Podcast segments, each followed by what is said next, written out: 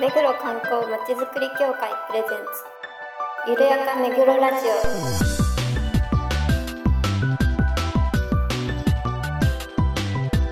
この番組は目黒に関することをゲストを交えてゆるやかにお届けする観光トークバラエティです。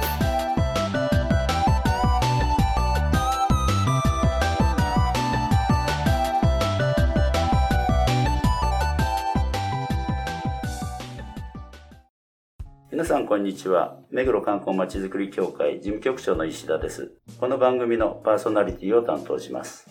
そして、番組アシスタントの石倉です皆さんよろしくお願いしますそして事務局の長谷川です。そして、事務局の浅野です。そして、はい、えー事務局井上です。よろしくお願いします。はい、よろしくお願いします。します。北京オリンピックもね、始まって、えー去年東京オリンピック、今年は、えー冬のね、オリンピックと、あの、2年連続でありますけれども、日本選手も活躍していただいてますけれどもね。はい、金メダル出ましたね。ねはい。はい。今年3本目の配信、ゆるめぐの配信ということで、今収録してます。中に。探り探り感がすごい。そうそうなんです。はい。それではコーナーに行きましょゆるめぐゲストコーナーこのコーナーでは目黒に関係する方をゲストにいろいろなお話を伺います今回は私たち協会もたびたび取材をしていただいている地域ニュースサイト号外ネットの目黒区担当ライターでアロマセラピストでもあるちくわこと石畑晴美さんにお越しいただきましたう。石畑さんどうもよくお越しいただきましてありがとうございます。はい、ありがとうございます。よろしくお願いします。それでは簡単に石畑さんがライターをされている地域ニュースサイト号外ネットをご紹介します。号外ネットは2014年1月から関西でスタートし、現在全国230エリアを展開している、展開している地域ニュースサイトです。地元に住んでいる主に主婦の地域ライターが毎日記事を書いていて、地元の災害や事件ネタ、開店閉店情報、地域イベントなど様々なジャンルの切り口から地域の魅力を再発見できるニュースをお届けされています。それでは早速お話をお聞きしましょう。どうも本日はよろしくお願いします。よろしくお願いします。あの、今の紹介でもある通りなんですが、あの、主婦のはい。地域ライターさんが毎日書いてらっしゃるということなんですけれども、石畑さんもやっぱり毎日記事を書かれて。はい、そうですね。あの、原則毎日記事を紹介させていただいていて、で、あの、緊急でちょっとお伝えしなきゃいけないような情報の場合は、うんあの、2回とかっていうようなこともあります。なるほど。はい、地域って言っても、はい目黒ちっちゃいですけど、そうですね。はい。結構広いんじゃないはい、ですか、移やろうと動がね、思うとね。結構大変ですよね。大変ですよね。はい、そうですね。なので、まあ、あの、無理のない範囲でっていうことなので、他の、例えば世田谷区さんなんかだとめちゃめちゃさらに広いので、うんあの、なかなかカバーするの難しいっていうこともあるのええ。で、それはもう、あの、その時の無理のない範囲で、たまたま遭遇したりとかっていうのをご紹介することもありますし調べてある程度こう、チェックしていく場合もありますし、そそんな感じで、なるべくいろんな、できるだけカバーできるように努力はしています。なるほど。はい。ありがとうございます。はい。で、どうしてあの、号外ネットの、はい。に入られたのかっていうのと、ねあと、目黒区担当はいになられたのかっていうのをはい。教えていただきます。はい。えっ、と、たまたまちょっと、あの、私ちょっと本業が別にありまして、で、ウェブサイトでちょっと地域の情報を探してた時に、公害ネットを拝見して、で、あの、自分たちのその街の身近なニュースを配信してるっていうのにすごく興味を持ったんですね。で、たまたまその時に目黒区だけ担当のライターさんがいらっしゃらなくあて、そうなんですか。で、私が住んでいるところがちょうど境目なんですね。うん。世田谷と目黒の境目だったのうん、で、えまあ、そんなに遠いあれではないっていうこともあったし、あとまあ、目黒にもちょこちょこ出かける用事がたくさんあったので、自分でもなんかできるかなと思ってうん。応募させていただいて、まあ、無事採用されたといういきさつですえ。ね。はい で何年ぐらい前からなんですか？いや、もう、去年から、去年の2月からなんで、あちょうどそうなんですか。1年、はい、あちょうど1年になりますね。はい。ええまああの、いろいろとね、地元の、要は、情報通にならなくちゃならないと思うんですけども、はい。ね。教会以外にどんなところをされてるんですかね？あの、ちょっと SNS とかで、その目黒区在住の方がいろいろつぶやいてらっしゃるグループに参加したりとか、あとはまあ、目黒区内って結構大きな企業さんが多いので、プレスリリースをこまめに配信されてるところもあったりとか、あとはもう、あの、週末とかうろうろうろうろしていて、あ、これ面白そうだなとか、そういうのを中心に狙っていくんですけど、で、やっぱりちょっとその、号外ネットの、その、なんていうのかな、活動の中心って、やっぱり地域の皆様の、あの、役立つ情報を配信したいっていうこととか、あとその、やっぱりつながりですよね。人同士のつながりとか、あとその街との縁とか、そういうのをこう上手に結んでいくようなところをご紹介したいなと思っていて、で、あの、教会の活動もそうですけれども、その、例えば街歩きをすることで、その街の新しい魅力を発見するとか、あとはやっぱり災害ですよね。目黒もやっぱ目黒川がありますから、うん。そういうところで、なんかその防災みたいなのを、あの、皆さん、こう共有できる部分をうまくお伝えしたいなっていうのがあって、たまたまその、私が記事を書き始めの頃に、あの、立ち上げたばっかりのチーム防災目黒さんっていう、あの、個人で皆さんこう繋がって始まった方たちの話をちょっと聞かせていただいて、その時にそれぞれの自治体ですごくいい試みをしてるのに、誰も発信してないと。で、その共有しようっていう気持ちもあまり持ってらっしゃらなくて、自分たちの街はこれで大丈夫みたいなところがあって、それがすごくもったいないってお話をされていて、で、同じ試みを全ての自治会とかでね、共有できたら、すごく、あの、その防災に、あの、そういう災害に強い街になるんじゃないかっていうことで、一生懸命活動されてらっしゃる方がいたんで、そういうのを聞いてなんか、やっぱりそういうのをもっと広めたいなっていう、うんありましたね。はい。ねそうするとやっぱりあれですね、アンテナを常に張ってないと、ね。はい。なかなかね、情報を取るのが大変ですよ大変でね。すね。はい。何か聞いてみたいことあります？うちのその教会絡みでも4本ぐらい取材とか記事をいただいてるかと思うんですけど、結構その実際にこう参加していただいたりとか割と足で取材させていただいて。ちょっとロードルなんでやっぱり今みたいにネットでとかっていうのが苦手で現場に行って書くタイプっていうかその方がやっぱり面白いし臨場感も伝わるかなと思ったしで実際に街歩き参加させていただいて行ったことないところばかりだったんうでん。すごく楽しめたしああなんか目黒って面白いとこいっぱいあるなっていう気持ちもすごくやっぱり持ちましたしね、うん、そういうのをなんかうまく皆さんにこうお伝えできたらいいなっていう感じですかね。なんかこうすごく丁寧な取材をされて。るなっていうのと、やっぱそのちょっと調べて分かるような情報ではないところを狙っていらっしゃるのかなっていう。そうですね。肌身にね、感じたことをそのまんま、こう、はい記事にされてるなっていうのが強いかなと思うんですけどね。なんかすごく読みやすいんですけど、そういう書くことってされてきたそうですね。結構キャリアは長くてですね。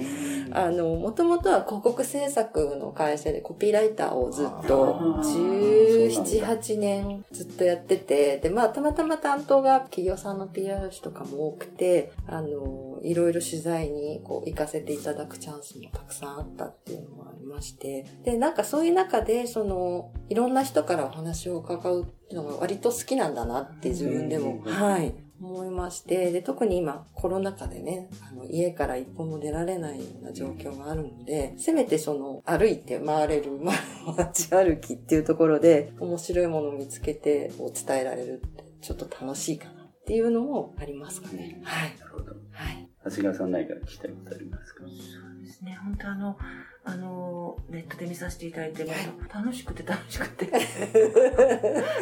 すごい感心しちゃって。あれ全部お一人でやってる？あ、そうですね。一人、はい、はい。写真も撮って書いてみたいな。そう、だよね。あの、で、また、あの、自分が住んでいる地区のもはい。あったんで、はい。あの、それを参考にしてね、ちょっとお店とか行こうかなと思って。ありがとうございます。ささっきおっしゃっていた、その防災のことも、ごめんなさい全部はい読めてないんですけど、ええ。あの、号外ネットにもちゃんとあはいそうですですね。はい。そうなんですね。じゃあちょっと、はいね、勉強させていただきたいなと思いねま。した。なんかでも、区かなんかが主催されたその防災に関するセミナーを受けられて、そこのなんか仲間で結成されたっておっしゃってましたね。はい。い。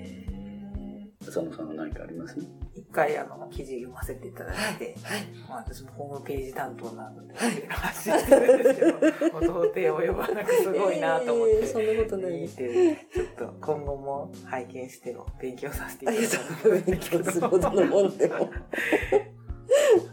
そ うやっぱり書いてねみんなにあのき見てもらえるっていうかね見てもらうような工夫っていうかねそれが難しいですよねなかなかね。ね。でもなんかこう、観光大百科も、検定試験もそうですけど、あとまあ街歩きも久々にやって、うん。それを自分たちでなんかこう、言えないことって多いじゃないですか。うんあの、いやらしい感じになっちゃうんで。確かにね。それをあの、第三前味噌になっちゃう客観的にこう、あの、細かくレポートしていただくってすごく、モチベーション上がるなって。そうですね。本当ね本当にありがたいことでいやいや、とんね。でもないです。うんまたあのちょっと拝見させていただいたら人気アロマスクールっていうことで アロマセラピストはい。さんをやられてるということですけど、今どうなんですか？えーっとですね、2000年の12月にちょっとそのセラピストスクールのあの先生に誘われて、新潟にちょっと出稼ぎに行ってたんです。えあー、の講師で。いやいやいや、リゾートホテルで、あの、施術、セラピストとして、そのアロマトリートメントを施術する仕事あるんだけど、来ない？って誘っていただいて、一週間ぐらいだったんですけど、あのーすごくいいリゾートホテルで、そこでもうなんかお部屋ももう素晴らしくて、昔なんかスパかなんかを大々的にやってらっしゃった場所だったらしいんですけど、今は期間限定でしかやってないって言って、もうすごく楽しくて。久しぶりになんか書くこととかそういうのもデジタルを全部解き払って。もうただただひたすらなんか、あのね、いい香りでお客さんを癒す仕事をさ、できたので、いやー楽しかったなと思ったんですよ。今年ちょっとじ、あの、いろいろ仕事の都合で行けなかったんですけれども、あの、もともとは、その、アロマに関する、あの、仕事をちょっとコピーライター時代にさせていただいて、うん。興味を持って、で、自分でもちょっと勉強してみようと思ったら、そのままハマっちゃっうんて、資格取るところ。行ってしまったんですけど、うん。うん、やっぱりね、なかなかその家の中でこう簡単にリラックスできる方う法っんていうことで、香りってやっぱりすごいいいあのアイテムだなと思ってるので、はいなんか細く長くちょっとやっていけたらいいなっていうふうに思ってます。はい。あの、本業とは別に、はいその、郊外ネットの仕事もはいされて、アロマの仕事もされてるということで、はい。お休みの日ってあるんですか？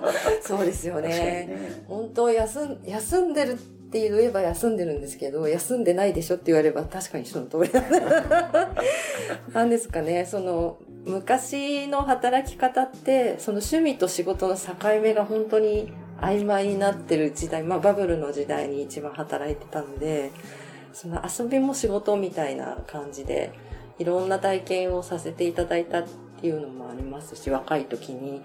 で、その中でその自分がすごい好きなことが、なんか仕事になってたりとか、まあその街歩きで記事を書くっていうとなんかもう、あ、仕事でなんか残業してるってイメージに捉えられちゃうんですけど、どっちかっていうと、面白いものを見つけて、それをいろんな人に知ってもらいたいっていう気持ちの発信。だから皆さんブログとかを結構ね、やってらっしゃる方は多分そうだと思うんですけど、うん伝えたがり屋なのかなあっていうところ ねえねえっていう感じで。ちょっとそこが、うん、仕事っちゃ仕事なんだけど、仕事だけではないっていうことですかね。うん。もう充実した日々を送ってらっしゃるのはよくわかりますね。あと生態同士って、あ、あ、はいはい。ごめんなさい。その前にもう一つ、はい。アロマの話で、はアロマっていっぱいあるじゃないですか。はい。はい。で、何がいいってどうやって見つければいいんですか？あれ。ち多分しかないんですよ。えーっとですね、あの、香りってすごくパーソナルで、その脳の中で一番原始的なところに刺激を届けるあのものなんですよね。だから、その、うなぎを焼いてる香りを嗅ぐともうみんなたまらない気持ちになるんですけど、まあ嫌いな人はあれかもしれない。なんかその、どんなにいい香りですって勧められても、うん鼻が受け付けないものはその人にとってはダメな香りなんですよ。うんだから、その、難しいんですけど、実際に嗅いでいただいて、心に響いたりとか、あ、今日はこの香りすごく好きだけど、翌日は嫌いかもしれないみたいなのがたくさんあるんで、まずはなんか、その香り体験を重ねていって、あの、好きなものを見つけるとか、あとはまあ、その時その時でこう変化していく。うん。あ、今はこの香り、甘い香り好きだけど、今は嫌だなとか、そういうのを逆に楽しんでいただくのが一番いいのかなと思いますね。そっか。はい。ちょっと自分なりに探してみます。ストレスでも溜まってる。ストレス解消にね。それとあのね、あの、ネット見ますと、生体同士の資格も持たれてるということなんですけど、実際にこう、生体とかはい。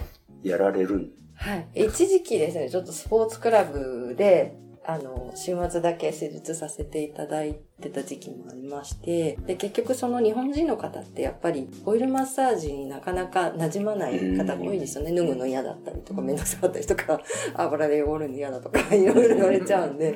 で、あの、まあ、その時に先生から、その、オイルだけじゃなくて、要するに服を脱がなくてもできる手技を覚えておくと役立つよって言われて、で、なんかもうそのまま言われるがままにみんなで生体師の資格を取りに行って、先生もご一緒にって言って、あ時期がありまして。で、ちょっとその、両方。まあ、あの、結局人の体に触れるので、その体に触れる以前にやっぱり分かってなきゃいけないっていうのもあったし、すごく勉強になったし、うんあの、その変化を感じ取るっていうのが面白かったですね。やっぱりリラックスって人それぞれ、こういう風にされるとリラックスできるっていう方もいるし、うん。そういうのをちょっと勉強する上では良かったなってはい。えー。今でもその生態っていうのはなんかやられてる？今はですね、本当全然、まあこういうの、はい、時代背景もありますし、ちょうどそのスポーツクラブのケアルームがクローズしてしまったんで、うん今はもうここ数年、本当その時のリゾートホテルでアロマやりに行った時にちょっとやったぐらいで、うん普段なかなかやる機会減っちゃいましたね。はい。長谷川さんあたりは何か？ちょっと急にあの私も言いたくなってしまいましたもらおうとしてる。マッサージにでも行きたいなと思っててやっぱりねこの何かのこうリラックスをしながらはい。次に向かうっていうのもね大そうで切だからねすね。うん。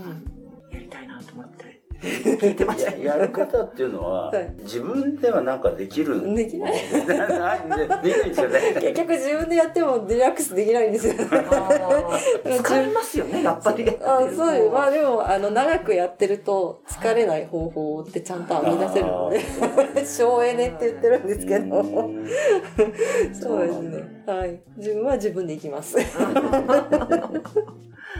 なるほどい。それとあの、まあ、これまでいろいろと取材をされて来られてると思うんですけれども、まあ、目黒区はい。の印象ってどんなご印象そうですね。なんか、実際に取材に回る前は、やっぱり、おしゃれな街とか、家賃が高いなとか、なんかそういう、こう、き会社がたくさんあるみたいな、そう、漠然としたイメージだったんですけど、実際にいろいろ回ってみると、その、例えば、まだ昭和の香り漂うような商店街さんがあったりとか、あとはその、この間、ボランティアガイドの井上さんにも取材させていただいたときに、うん。その、すごくアートが身近にあって、ですごくリーズナブルなお値段で上質なそのアートに出会えるっていうところがやっぱり魅力ですっておっしゃってるのを聞いて、あ、なるほどなっていう、あの、目黒区美術館とかも私好きで、あの、ちょこちょこ行くんですけど、ありがとうございます。はい。でも、あの、この間のあの、包むっていうパッケージ店も、すごい、私パッケージ大好きで、もう、と思ってすごい、あの、楽しかったですし、なんかああいうところを本当に、ちょっとね、電車に乗って30分以内でいろんなところにアクセスして触れられるって、すごい羨ましいなって、住んでらっしゃる方はね、自転車で。シュッと行けちゃうわけですから。で、あと、今月末にあの、東日本大震は災い。ご支援コンサート、橋本本さん。はい。あちらもちょっと記事書かせていただいたんですけど、あの、チケットも無事取れて、うん見てることになって。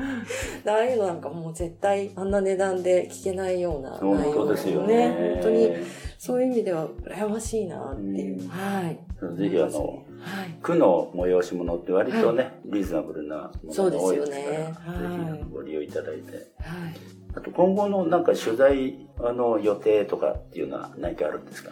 そうですね。今月はちょっと、あの、お弁当を、武蔵小山の道の先で、あの、藤子さんのちゃぶ台って、すごくこうお野菜をたくさん食べられるお弁当をずっと提供されてる方がいらっしゃって、へーその方をちょっと取材させていただいたりとか、あとはいくつか開店、結構今ね、新しくお店をオープンとかされるところが多いので、その辺をちょっとちょこちょこ見。させていただいて、頑張。っていきたいと思います。